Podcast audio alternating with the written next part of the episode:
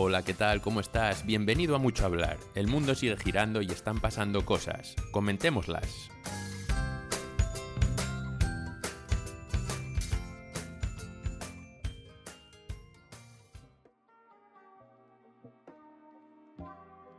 Hola, ¿qué tal? ¿Cómo estáis? Bienvenidos a este nuevo episodio de podcast Mucho Hablar.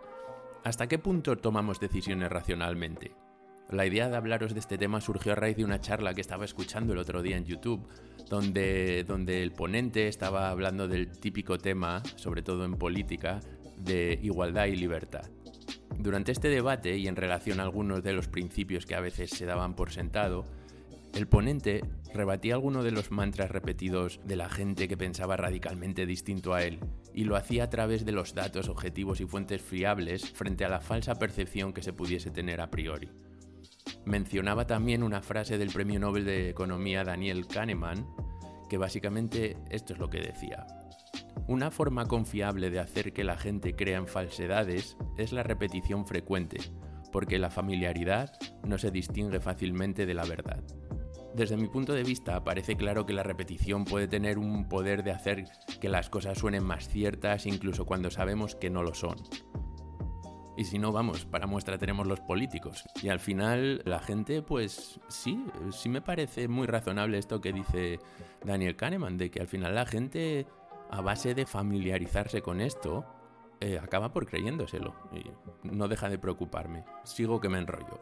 Una de las explicaciones a por qué pasa esto ¿Por qué a veces la gente tiende a creerse algo repetido en el tiempo cuando no es cierto? Desde mi punto de vista, es así porque cuesta más ser honesto contigo mismo y darte cuenta de que lo que uno creía es erróneo o sencillamente no es lógico. Y porque también conlleva más esfuerzo que escuchar lo que uno piensa, ¿no? Siempre tendemos a querer escuchar o, a querer recibir la información que, se adecua a nuestras opiniones y principios, porque lo contrario es bastante duro. Y por qué no, conlleva más esfuerzo que escuchar lo que uno piensa. No hablo de llevar esto a un extremo, me refiero a lo de analizar cada decisión que hacemos en nuestro día a día de una manera hiperracional porque sería agotador. No podemos estar analizando como si fuésemos a pulsar el botón nuclear sobre cada decisión sencilla de nuestra vida, ¿no? Pero sí, digamos, en aquellas decisiones que van a tener unas consecuencias o trascendencia, digamos, razonables en nuestro modo de vivir. A raíz de todo esto, me pareció interesante ahondar en el tema sobre este, sobre cuál es nuestro proceso mental, ¿no? cuál es nuestra racionalidad en la toma de decisiones y hasta qué punto vivimos en base a decisiones racionales y el por qué. Y desde el lado contrario, ¿por qué tomamos determinadas decisiones sin razón objetiva alguna, pero que lo hacemos porque nos sentimos mejor, por ejemplo? ¿Hasta qué punto es bueno tomar decisiones teniendo en cuenta el factor meramente racional y cuándo se han de tomar decisiones siguiendo nuestros instintos y por qué lo hacemos? Investigando un poco sobre todo este asunto en el proceso racional de toma de decisiones, me topé con un artículo de un proceso que me gustaría comentaros y bueno, y eso, a ver qué pensáis. A ver, antes de todo, porque aquí la gente, sobre todo en estos temas, es hipersensible y, y salta a la mínima. Vaya por delante que os estoy comentando este proceso porque me parece interesante o muy interesante. Y lógicamente, uno, nadie toma decisiones racionales siempre. Y dos, no todo el mundo que toma decisiones de manera racional lo hace siguiendo este proceso, ya que, pues perdonadme, pero como los culos, todos tenemos uno. Así que bueno, sin, más dilación, eh, os paso a enumerar este proceso. Así que sin, más dilación paso a enumeraros eh, los pasos de este proceso en el que vaya por delante dicen que cuanto más estrictos seamos siguiendo estos pasos, más racional será nuestra decisión. El paso número uno, y que por obvio pues no deja de ser menos importante, identificar el problema. Este paso, como os digo, no por obvio es menos importante y por supuesto en mi opinión es el fundamental, es en base a lo que todo lo que veréis a continuación se sustenta, ya que si fallas en la identificación del problema, pues difícil solución va a tener, o por no decir imposible, y todo lo demás en este proceso pues vendrá ya defectuoso. En este punto yo creo que muchas veces queremos solventar el problema sin pensar bien en identificarlo y perdemos mucho más tiempo en aplicar malos remedios que nos frustran, entristece y nos hacen perder nuestro tiempo. Es decir, creo que no dedicamos el suficiente tiempo a pensar cuál es el verdadero problema, sea más pequeño o sea más grande, pero identificar el problema. Y el paso número dos que, comenta este, este proceso de racionalidad en las decisiones es establecer el criterio para la toma de estas decisiones. Es decir, siguiendo el proceso lógico, pues parece bastante obvio, ¿no? Lo que nos dice aquí es qué valores vamos a tomar como criterios de decisión. Lo que yo entendí aquí cuando estaba leyendo este artículo, como os digo, es que, ok, básicamente pensamos, ok, aquí hay un problema, pero se, puede arreglar de múltiples formas, así que, ¿cuál elijo?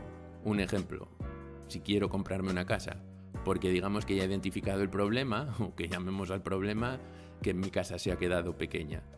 Pues en base a esto es, ¿cuál va a ser mi criterio para llevar a cabo una decisión racional o, o más o menos coherente?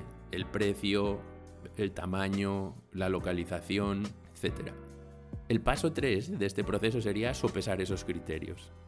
No todos los criterios mencionados en el punto 2 que os acabo de contar van a pesar lo mismo a la hora de tomar la decisión final.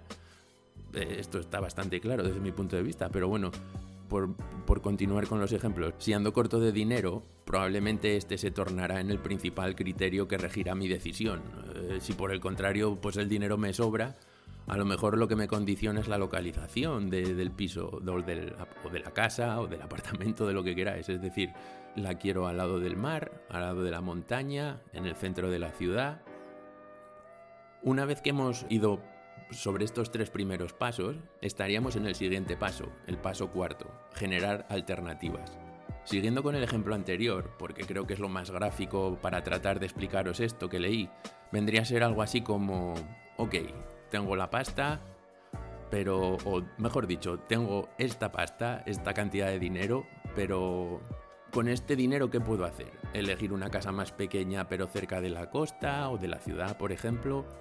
O esta otra, que es más barata y grande, pero en un pueblo, pues digamos, recóndito y en el, en el culo del mundo, mal comunicado, en las montañas.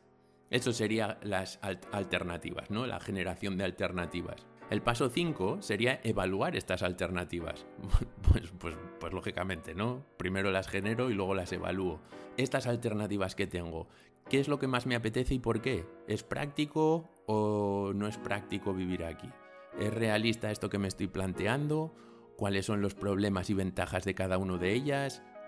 al final, pues exacto, puedo generar esas alternativas, pero he de evaluarlas en base a estos criterios, ¿no? Que os os estoy citando como ejemplo. Y paso 6, escoger lógicamente la mejor alternativa posible. Tras evaluar las opciones, pues debemos escoger una opción y hacerlo de una manera inequívoca, o al menos reducir esta, este margen de, de error o de equivocación al mínimo.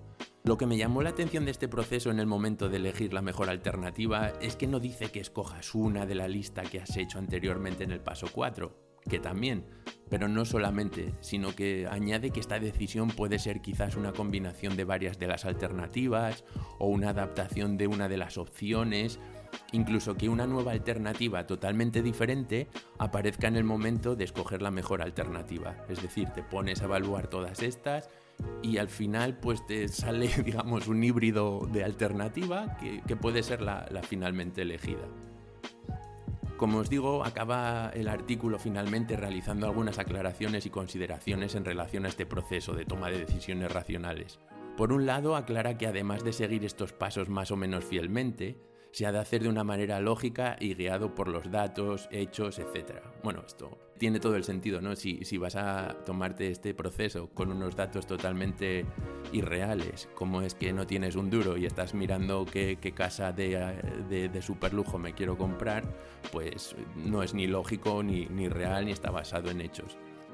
Sigue diciendo esto que el proceso, más que para decisiones del día a día, está diseñado para la toma de grandes decisiones que afectan a mucha gente.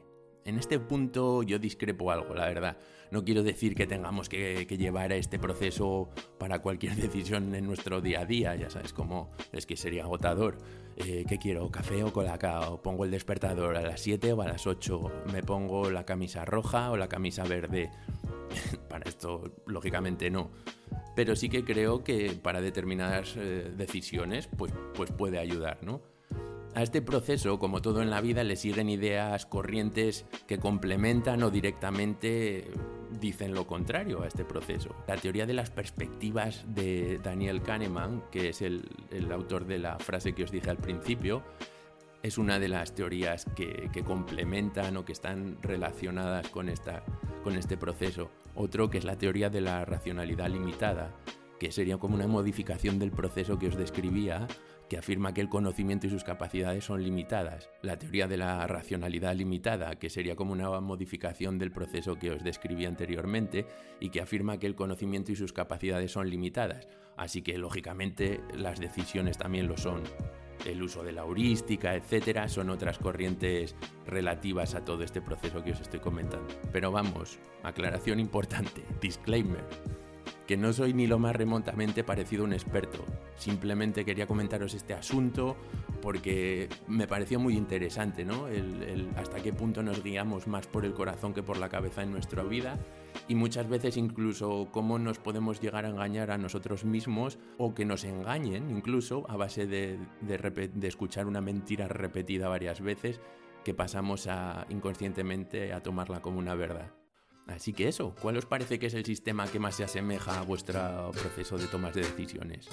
Como siempre os digo, dejad vuestros comentarios en nuestra cuenta de Twitter, arroba mucho-hablar o directamente mándanos un email a muchohablar arroba hotmail.com y encantado de escuchar tus opiniones, feedback, eh, tu, lo que sea y bienvenido sea. Así que muchas gracias a todos, un saludo y adiós.